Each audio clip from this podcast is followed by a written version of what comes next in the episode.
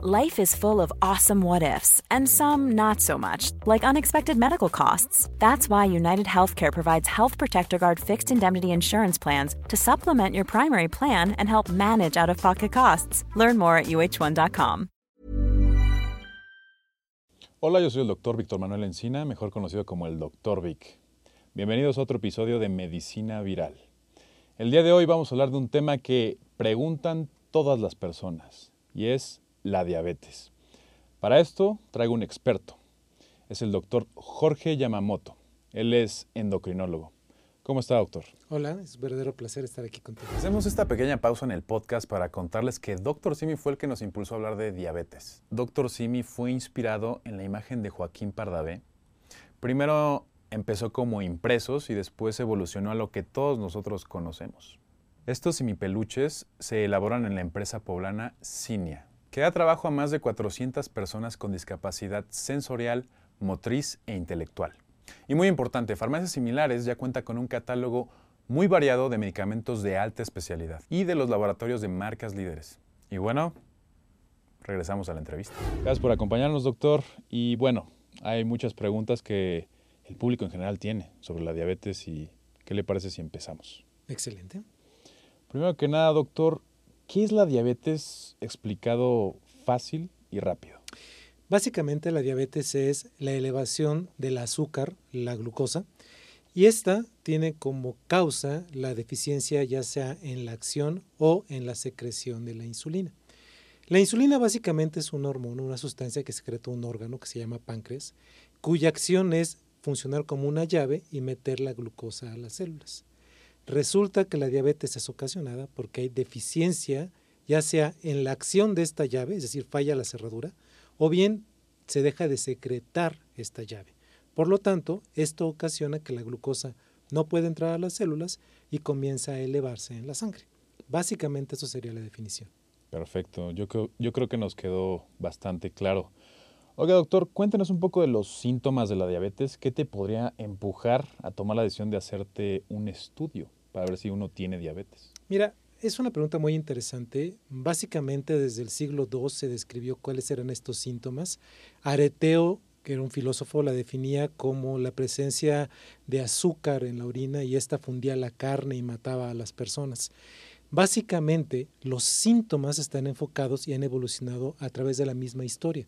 Es orinar mucho, tomar mucha agua, comer mucho y tener pérdida de peso inexplicable. Es decir, una persona que de repente empieza a perder peso, está feliz porque pierde peso, pero no cambió nada en su estilo de vida, ese puede ser un síntoma.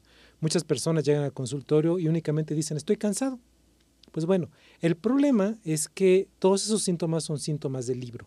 Es decir, leemos el libro, encontramos los síntomas y todos decimos, tienen que presentarse esto para pensar que tengo diabetes.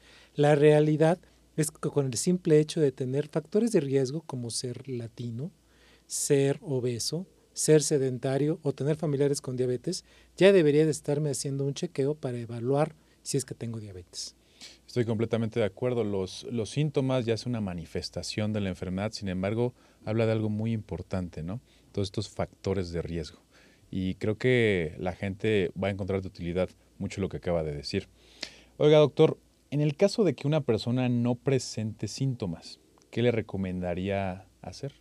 Básicamente es, si encontramos estos factores, vaya, una persona que es mexicana, simplemente el hecho de ser latino o asiático, ya tiene factores de riesgo importante.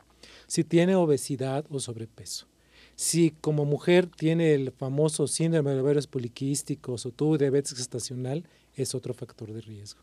Si desde niños han sido obesos, tienen manchas en la nuca que parece esa mancha oscura con piel aterciopelada que se llama cantosis nigricans, ese es otro factor de riesgo. Bueno, si tenemos factores de riesgo o simplemente queremos saber si tenemos diabetes, hay que hacernos estudios de manera oportuna. Y esto es algo muy interesante, porque de manera oportuna quiere decir, me voy a hacer estudios para evaluar si tengo factores de riesgo.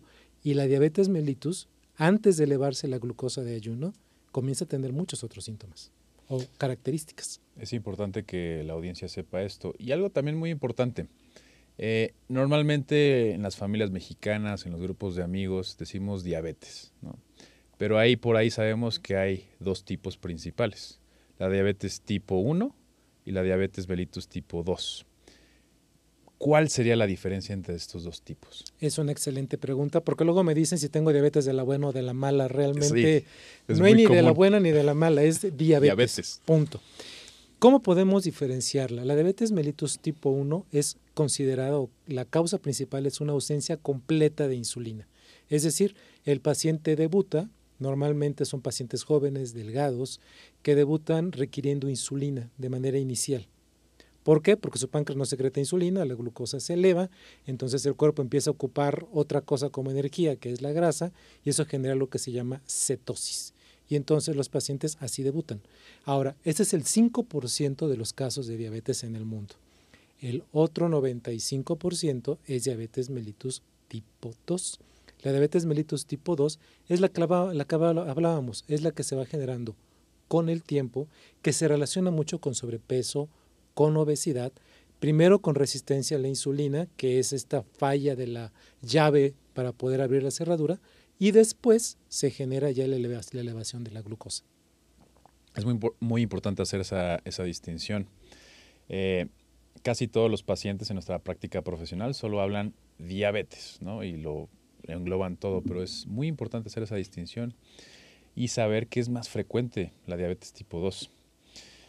¿Cómo diagnosticamos la diabetes? ¿Cuál es el método diagnóstico que nos va a decir tú tienes diabetes, tú no tienes diabetes? Es una muy buena pregunta y más porque muchos laboratorios manejan criterios diagnósticos muy diversos. Eh, básicamente desde 1999 en México y en todo el mundo se establecieron los criterios para diabetes. Una glucosa de ayuno normal es de 60 a 99. Una glucosa de ayuno en diabetes es de 126 o más. Eso nos deja ahí un parámetro que es de 100 a 125, que numéricamente hablando es prediabetes, pero no es lo mismo tener 100 que tener 125. Entonces depende mucho del valor de la glucosa y los criterios que la acompañan, el tipo de tratamiento que se da en este famoso prediabetes. Entonces, diabetes es glucosa de ayuno arriba de 126 o dos horas después del alimento que se encuentre por arriba de 200. Dos horas después del alimento lo normal es que esté abajo de 140. Quiere decir que prediabetes sería de 140 a 199. Entonces es muy importante que los pacientes aprendan a medirse esto. Ahora, lo primero que se eleva en una persona no es la glucosa de ayuno, es la glucosa después de los alimentos. Y esa nadie se la checa. Todo el mundo checa la glucosa de ayuno no la glucosa después de los alimentos. Nadie, nadie checa justamente eso. lo que más tenemos miedo siempre es decir, vamos a tomarnos la glucosa en ayuno y a ver cuánto sale. Pero eso que acaba de decir es lo más importante. Es como el principio de la enfermedad, ¿no? Estas manifestaciones, en este caso en laboratorio, es lo primero que pasa. Así es, hay muchos pacientes que llegan conmigo, tienen glucosa de ayuno normal, pero le checamos la glucosa porque va por cualquier otro motivo y después de comer tiene más de 200. Bueno, él ya tiene diabetes. Entonces es muy importante poderse hacer los estudios con este criterio de la glucosa de ayuno y la postprandial, que es dos horas después del alimento. Una pregunta que yo creo que a todos los médicos nos hacen y entre todas las personas, las tías, los familiares también se preguntan, ¿tener diabetes es sinónimo de muerte? Es una muy buena pregunta porque la diabetes mellitus de hecho en mi criterio, la diabetes mellitus es un, una forma en que debemos de mejorar nuestra calidad de vida. Las pacientes o los pacientes no tienen por qué morir de diabetes.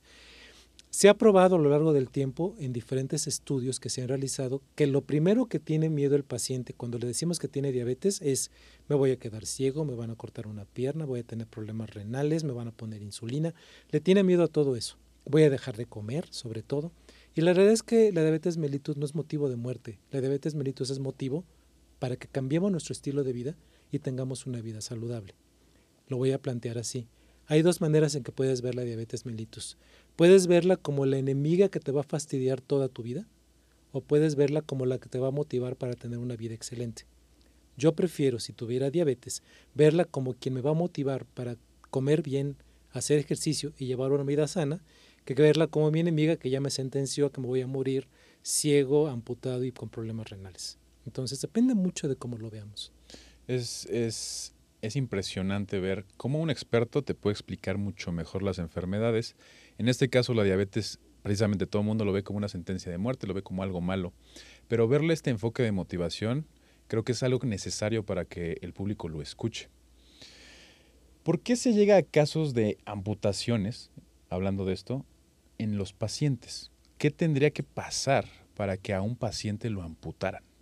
Es muy buena pregunta. Normalmente el médico cuando te ve por primera vez, llegas y tienes diabetes, en no más de la segunda consulta, el médico tiene que estarte revisando los ojos a medida de lo posible, tocándote el cabello, explorándote el cuello, todo, escuchándote la presión, todo este tipo de cosas. Pero ¿cómo podemos prevenir un problema de pies? Yo soy enemigo de decirle a los pacientes, estás condenado que te van a amputar. Al contrario, yo prefiero decirles que si se cuidan, van a evitarlo. ¿Qué tiene que hacer el médico? El médico tiene que tomarse la molestia de pedir al paciente en el consultorio que se quite zapatos, calcetines, revisarle los pies, tocarlos, olerlos, observarlos, obviamente probarlos no, pero todo lo demás sí. Y eso va a permitir que el médico se dé cuenta si hay problemas de dos tipos. Uno, vascular. ¿Cómo nos damos cuenta del problema vascular? Hay manchas obscuras que el paciente piensa que son normales, manchas obscuras, y además hay pérdida del vello de la pierna en forma de calcetín. Esa es una característica. Y dolor neuropático, porque el paciente le tocas el pie y le duele. Bueno, ese tipo de situaciones el médico tiene que verlos. ¿Cómo puedes saberlo? El médico evalúa a un paciente desde que está en sala de espera. Cómo se levanta, cómo camina, si pisa talón, punta, punta talón, si voltea a ver al piso. Todo eso nos habla si hay problemas. Y es muy importante que el médico evalúe al paciente desde que está en la sala de espera hasta que lo está explorando en sus pies.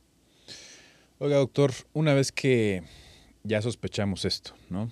Eh, tenemos toda esta parte, estos factores de riesgo.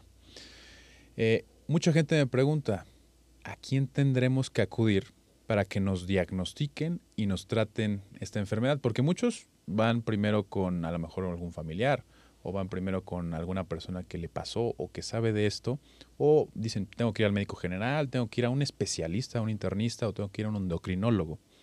¿Quién es la persona adecuada para este diagnóstico y tratamiento? Mira, yo creo que el problema es que cuando van conmigo como médico especialista ya han sido evaluados por la suegra, por la vecina, por, por redes sociales, porque dicen ahí en redes sociales que los medicamentos son malos, porque dicen que, que nunca se inyecten insulina porque se van a quedar ciegos, o porque el medicamento le funcionó a la suegra, me va a funcionar a mí. Ese tipo de cosas son las incorrectas. ¿A quién tienen que ver? A un médico que se especialice o sepa sobre diabetes. Hay médicos generales muy bien capacitados y entrenados en diabetes, médicos internistas muy bien capacitados y entrenados en diabetes, médicos ginecólogos que se enfocan en diabetes para tratar diabetes gestacional. Entonces lo importante es que cuando vayas a ver al médico, evalúes que el médico te explore, te revise, te explique, te ponga metas y además te diga qué medicamentos estás tomando. Hay medicamentos excelentes que actualmente se diseñaron no nada más para bajar la glucosa, sino medicamentos que bajan la glucosa, pero además te previenen infartos, te previenen problemas renales. Eso no se, no se recetan por moda. Tienen que recetarse a cada paciente según sus características. Yo tengo familias enteras que papá, mamá e hijos tienen diabetes y papá, mamá e hijos toman medicamentos diferentes. Cada quien debe de tomar el medicamento que les corresponde para sus características físicas y clínicas específicas. Claro, son tratamientos personalizados, no son tratamientos como si fueran recetas de cocina, ¿no? Así es. A veces nos encontramos como que dicen, a ver, yo tomo tal medicamento o yo me inyecto tal medicamento y la gente cree que todos los pacientes que viven con diabetes tienen que tomar el mismo tratamiento. Viendo eso, doctor, ¿cuál es el tratamiento en general? ¿Qué medicamentos toman los pacientes que viven con diabetes? Según las guías de todo tipo, nacionales e internacionales, el tratamiento número uno en todo el planeta es metformina. ¿sí? El problema es que la metformina es un medicamento que se emplea ah, como a diestra y siniestra, ahora la dan hasta para pérdida de peso y no funciona para perder peso. Pierdes dos kilos de peso al año tomando metformina, o sea, realmente no te sirve de nada. O pacientes que a 500 miligramos la parten a la mitad y creen que eso funciona, tampoco es cierto. La dosis de metformina tiene que ser adecuada para cada persona, es el tratamiento número uno. Y actualmente hay medicamentos que, que tú le das al paciente y no solamente tiene efecto en la glucosa. Medicamentos que te hacen que orines glucosa, por ejemplo, pero al mismo tiempo te protegen riñón y te protegen corazón y te hacen perder peso. Medicamentos, por otro lado, que hacen que tu páncreas no secrete insulina a lo loco, sino que secrete insulina cuando tiene que secretarlo y te previene. ¿De qué depende? De en qué momento captas al paciente. ¿sí? De manera inicial, los especialistas ya no damos metformina, damos metformina con otro medicamento. ¿Por qué? Porque la metformina sola no le va a servir. Ya la dan para pérdida de peso. Ya estoy pensando en ponerla en el shampoo a ver si sirve, pero la dan para todo. Y, y, ahora salió una tendencia de que no, la metformina es dañina, daña riñones, daña hígado. Y no es cierto. Entonces es importante que no creamos en redes sociales, es importante que consultemos al médico y este tipo de medicamentos específicos para el control de la glucosa y prevención de complicaciones son los medicamentos de alta especialidad y lo ideal es que los prescriba un especialista. Me, llama mucho eso la atención en, el tratamiento.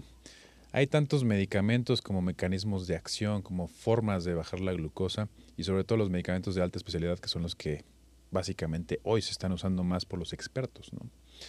Eh, vamos a saltar de un tema un poquito más eh, simple, un poquito más chusco. La gente pues tiene muchas dudas. La gente ha escuchado de sus familias, de eh, amigos, siempre este tipo de cosas que usted y yo sabemos que a lo mejor no tienen sentido, pero para ellos en algún punto de su vida tiene sentido. ¿Realmente la diabetes da por un susto?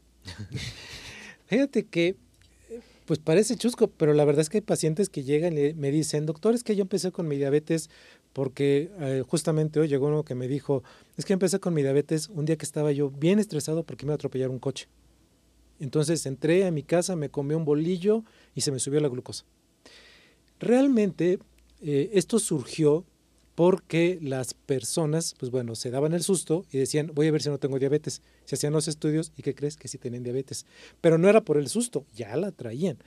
Lo que sabemos estadísticamente hablando es que si yo diagnostico un paciente hoy con diabetes, su diabetes comenzó 10 años antes.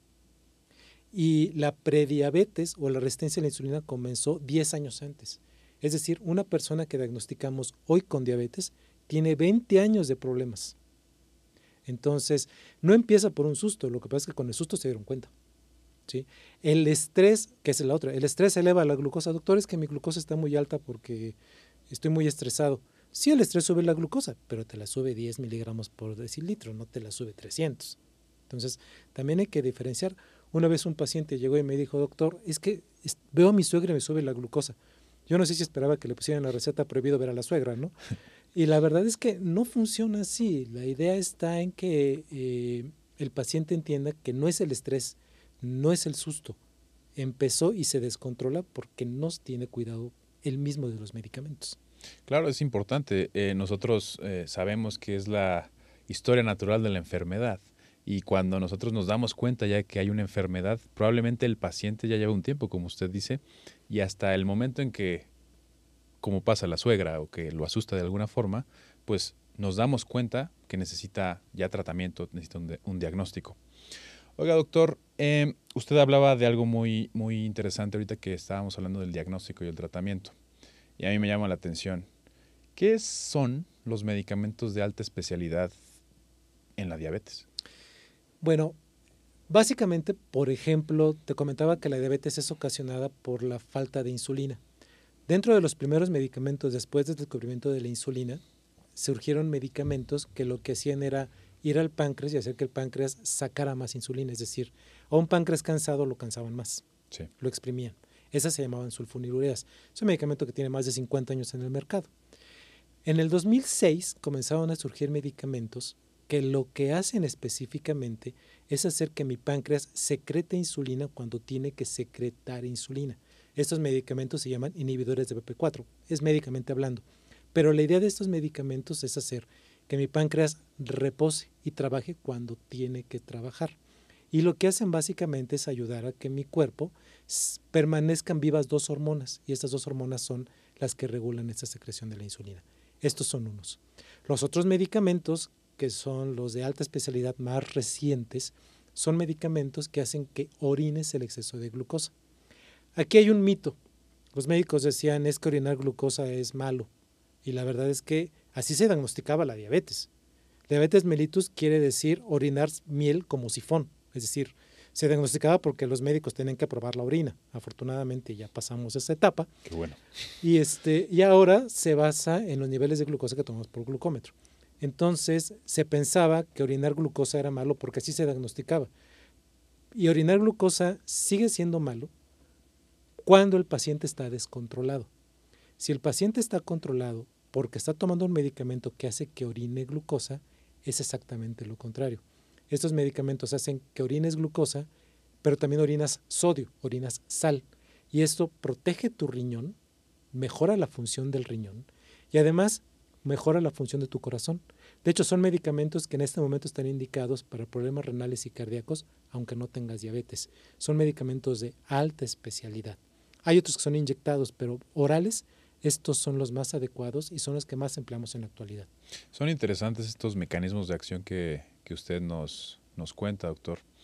Eh, viendo esto, mucha gente también pregunta este tipo de cosas. Hablando de medicamentos de alta especialidad, medicamentos convencionales para la diabetes, hay una diferencia que siempre llegan, supongo, a la consulta y le preguntan. ¿Cuál es la diferencia entre adquirir un medicamento de patente y un medicamento genérico?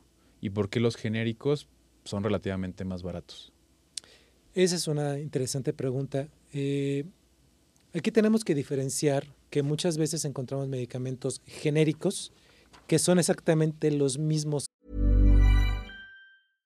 I'm Sandra, and I'm just the professional your small business was looking for. But you didn't hire me because you didn't use LinkedIn jobs. LinkedIn has professionals you can't find anywhere else, including those who aren't actively looking for a new job but might be open to the perfect role, like me.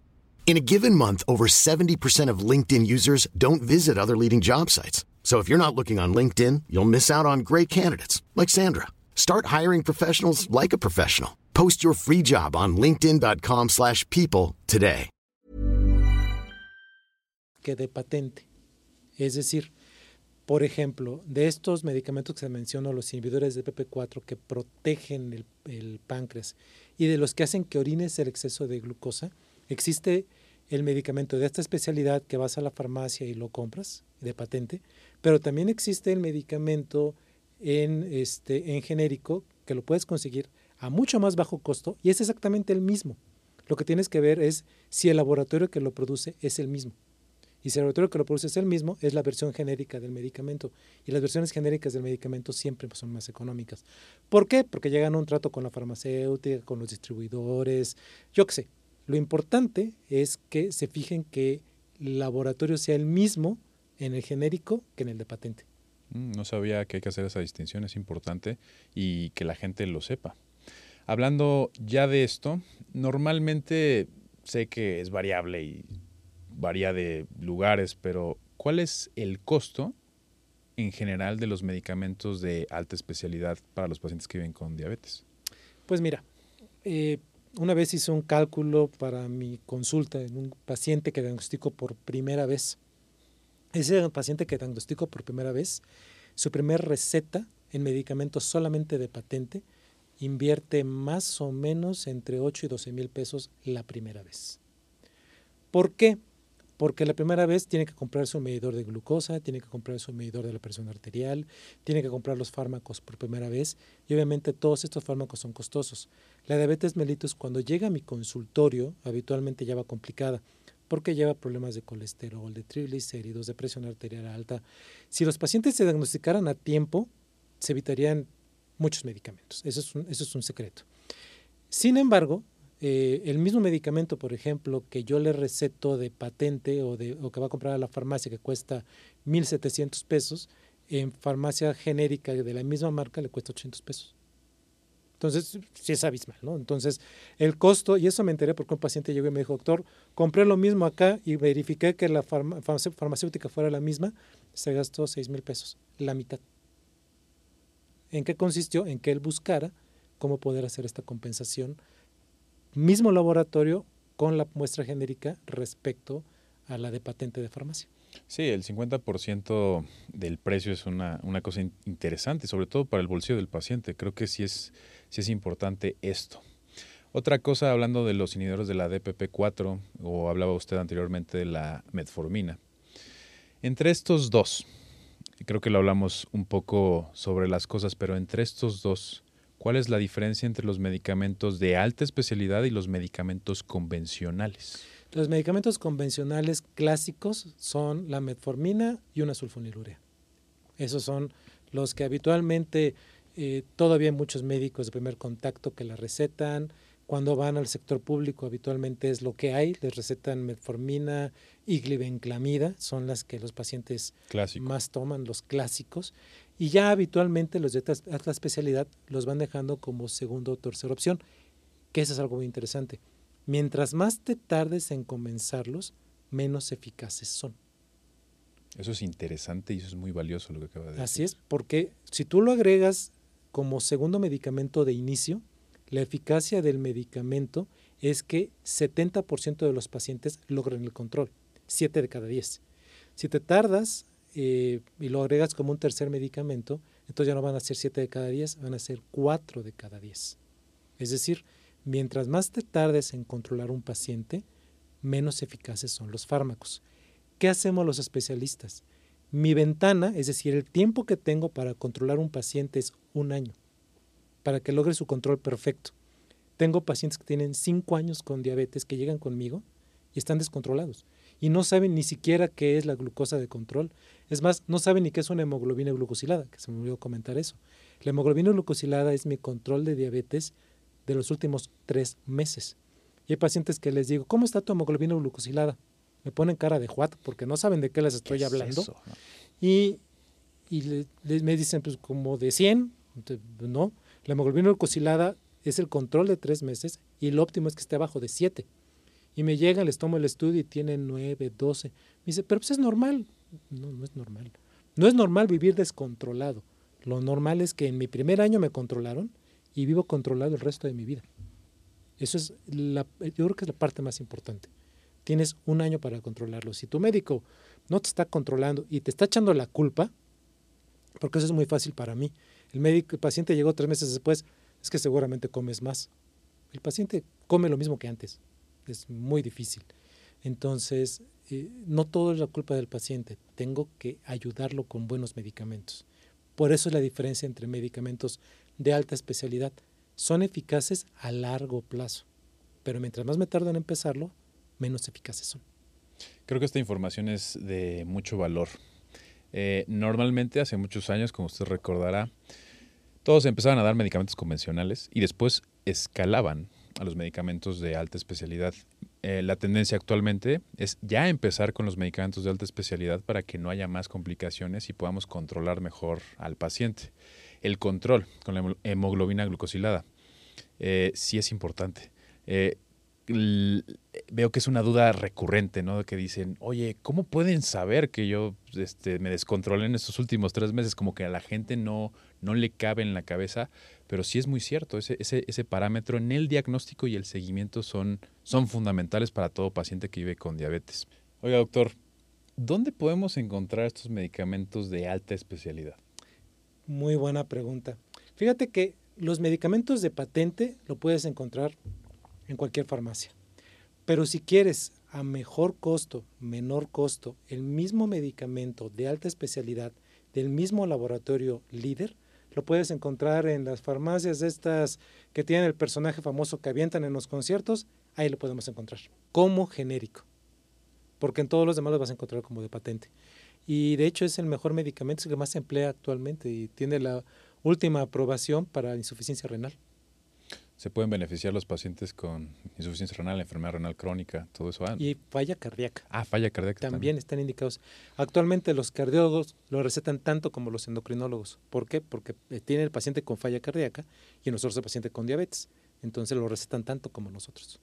Wow, o sea, todo esto del síndrome cardiorrenal y todo este tipo de cosas se ven beneficiados por... Sí, actualmente sabemos que, eh, que no podemos vivir sin endocrinólogo, cardiólogo y nefrólogo y, realmente la intención es que si llega con cualquiera de los tres, los tres estamos recetando el mismo parámetro de tratamiento. ¿Por qué? Porque es el que protege el riñón y el corazón. Sí, es un equipo multidisciplinario que tienen que trabajar de la mano para llevar eh, las cifras de glucosa, en este caso, a más cercano a la normalidad y evitar todas estas complicaciones, ¿verdad, doctor? Así es. Oiga, doctor, usted ahora le voy a, le voy a preguntar algo importante. ¿Usted qué piensa de esto? ¿Qué tan preparado está el sistema de salud mexicano para enfrentar la crisis de diabetes que se vive actualmente en nuestro país? Mira, yo creo, tienen en cuadro básico los medicamentos necesarios. El problema es saberlos usar y no ser testarudos. ¿A qué voy? Si yo a mi paciente de inicio decidí ser muy proactivo, decidí ser muy agresivo en tratamiento y de inicio le di metformina con dapagliflozina, que es el que hace orines glucosa, se lo di.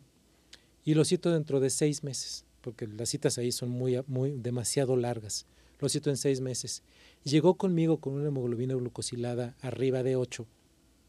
Pues decirle, es que es tu culpa, es un problema.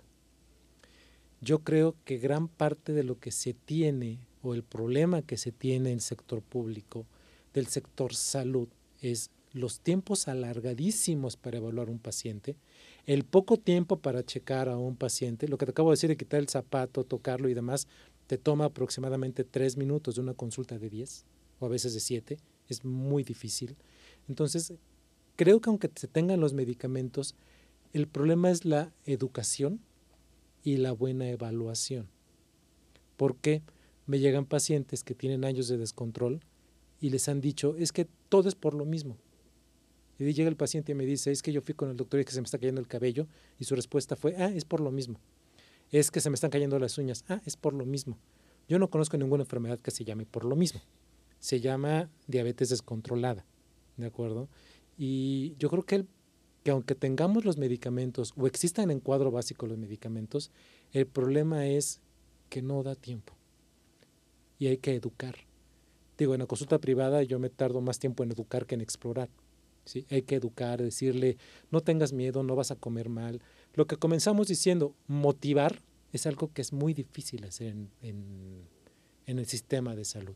¿sí? Y no es siempre culpa del médico, es que atender 20 pacientes en dos horas es prácticamente imposible. Es una cosa que se dificulta cada vez más que cada vez que lo repasamos. Justamente el tiempo, ¿no? En las instituciones, en el sector público, pues, pues es insuficiente. 15 minutos, 10 minutos para ver un paciente con descontrol metabólico, llámese diabetes, hipertensión, todo este grupo de enfermedades, pues no es suficiente. Y este tan poco tiempo que tenemos, solo lo utilizamos para dar una exploración física rápida eh, para dar algunas recomendaciones y dar una receta. Sin embargo, la parte fundamental de la consulta médica, como usted bien lo dijo, es la educación del paciente. Es una tarea que tanto a nivel de salud pública y como el médico tienen que hacer.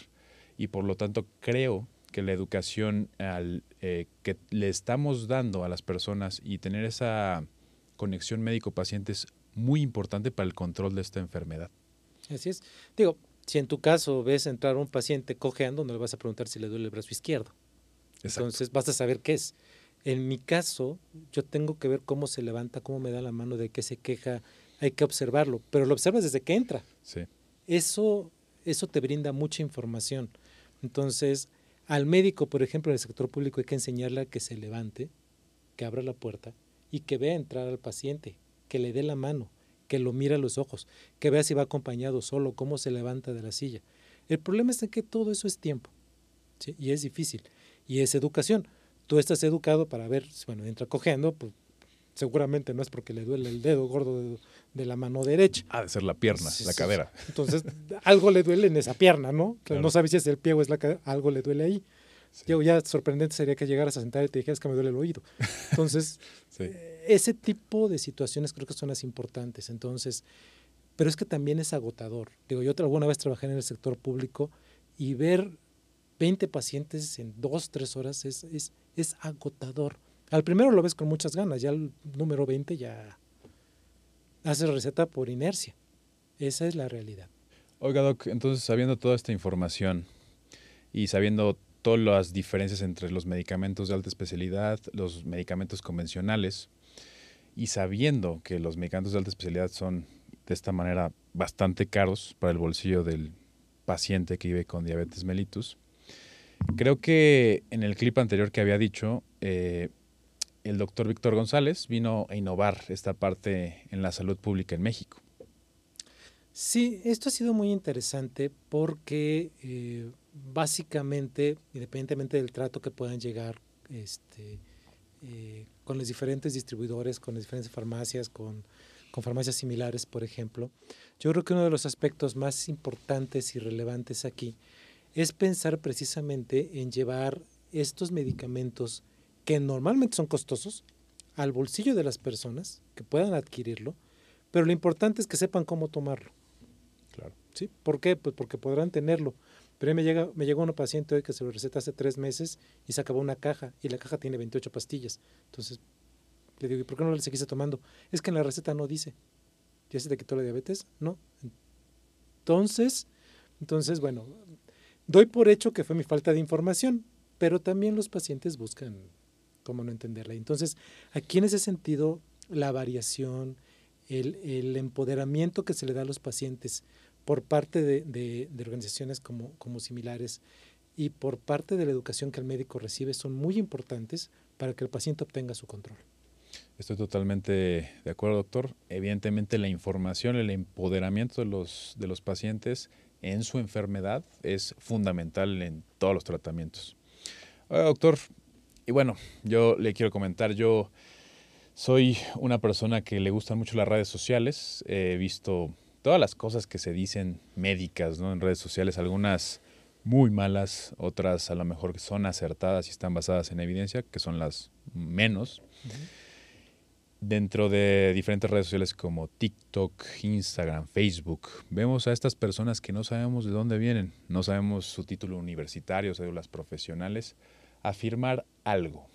Dicen ellos que la diabetes se cura y lo repiten de diferentes formas, diferentes métodos, todo esto. Pienso que está, no está bien entendido o no han tratado de comunicarlo adecuadamente.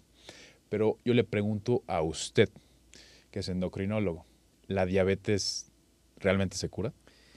Es una pregunta que siete de los pacientes que diagnostiqué hoy me hicieron, doctor, y me voy a curar. Y entiendo la pregunta, entiendo la pregunta porque es una enfermedad crónica que la respuesta es no, no te vas a curar. ¿Te vas a morir de diabetes? No, no te vas a morir de diabetes. ¿Te vas a quedar ciego? No, no, tampoco te vas a quedar ciego. ¿Voy a dejar de comer? No, tampoco vas a dejar de comer. Vas a vivir bien como deberíamos de vivir todos. Tener diabetes no es comer como enfermo y hacer ejercicio como enfermo. Es comer y vivir como deberíamos de hacerlo todos. Esa es una parte fundamental. No, no se cura la diabetes, pero puedes vivir con la diabetes perfectamente bien y ser ejemplo para todas las otras personas que tienen diabetes y que creen que tener diabetes es una sentencia de muerte. Siempre vas a encontrar al, no es que no sé si son médicos, pero siempre vas a encontrar a los que te van a decir lo que quieres escuchar. Yo les pongo insulina y van a buscar al médico que les diga, no, no la necesitas. Yo les doy un medicamento y van a decir, ¿por qué gastas en eso si tu glucosa está bien? ¿O por qué gastas en esto si no es para tanto? Tienes diabetes de la buena. Yo creo que aquí radica mucho en mi, presencia como médico en esa primera consulta. Tengo que darles toda la confianza, tengo que decirles, no te vas a curar, pero tampoco te vas a morir. Y tampoco vas a sufrir, vas a ser ejemplo para todos. Cuando llega un paciente y me dice, Doc, no sabe cómo me gusta que las personas lleguen y me digan, ay, ¿a poco tienes diabetes? Te veo comer pizza. Pues, tener diabetes no implica que no coma pizza. Si es lo único que hay para comer, ¿qué hago? Como lechuga o qué. Entonces, hay que enseñarlos a comer, eso es todo. No hay que prohibir, hay que ayudar, hay que entrenar, hay que educar. No tiene, no tiene cura, pero tampoco te vas a morir, vas a vivir bien. Totalmente, Doc. Eh, de acuerdo a todas estas cuestiones de educación médico-paciente, le quiero hacer una pregunta importante que creo que les puede dejar mucha información de valor a todas las personas que nos están viendo. Desde su punto de vista, ¿qué nos falta como individuos, qué nos falta como sociedad para abrir los ojos y tomar las medidas necesarias para prevenir esta enfermedad? Porque yo sé que la prevención lo es todo, porque ya entiendo, tratamos la enfermedad, pero la prevención de todas las enfermedades, pues es lo que todos los médicos y todo el sistema de salud quisiera. ¿Qué debemos hacer? Tenemos que empezar a evaluar a los niños de 10 años que corren por nuestras calles con obesidad y con manchas en el cuello, en las ingles. Eh, tenemos que empezar a cuidar a todas aquellas adolescentes que diagnostican con síndrome del ovario poliquístico. Tenemos que aprender a ver y alimentarlos de manera adecuada, no prohibir, enseñar a comer. No es no comer dulces, es comer los necesarios nada más. Y yo creo que esa es la mejor manera. Efectivamente, la prevención es importante, pero hay que tomar en cuenta que 10 de 10 mexicanos tenemos riesgo de diabetes. La diabetes sigue incrementando en cada estudio epidemiológico que se hace cada dos años. La diabetes sigue incrementando y no poquito. Somos el tercer país con mayor cantidad de niños obesos. En el mundo somos el primero, pero el tercer país en diabetes. No le vamos a ganar a China, la India o en Estados Unidos porque son más, son muchas más personas. Claro. Pero por porcentaje sí. Si tomamos en cuenta que en una mesa de 10 personas, 7 tienen sobrepeso o obesidad y de esas 7, 2 tienen diabetes y 2 tienen diabetes y no lo saben, es un factor de riesgo extremadamente grave. Entonces, hagámonos un chequeo todos. No seamos como muchos médicos que dicen, es que si busco encuentro, pues hazte los estudios. ¿Por qué? Porque más vale que encuentres a tiempo y no ya que sea demasiado tarde. Estoy de acuerdo, la educación desde más chicos y, quitarnos ese miedo a checarnos, ¿no? Los chequeos es importante y me llama mucho la atención. El simple, el simple hecho de ser mexicano nos predispone a tener diabetes, ¿no? 10 de cada 10 tiene una predisposición para esta enfermedad.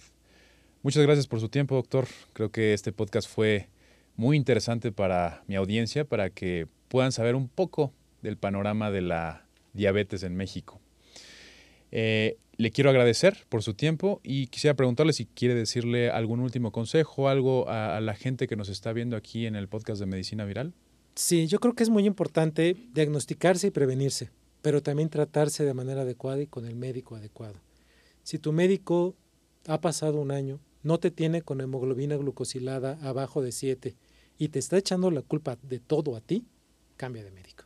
Busca uno que te explique, que te oriente, que ponga metas reales, que no te diga debes de perder 10 kilos en un mes, metas reales, objetivos reales. Y el, el, medicamento que te esté dando, que te explique para qué sirve. Todos sabemos para qué sirve un antibiótico y no lo tomamos el tiempo adecuado. Debemos de saber qué hace el medicamento que tomamos para que se tenga efecto de por vida. Muchas gracias por la invitación.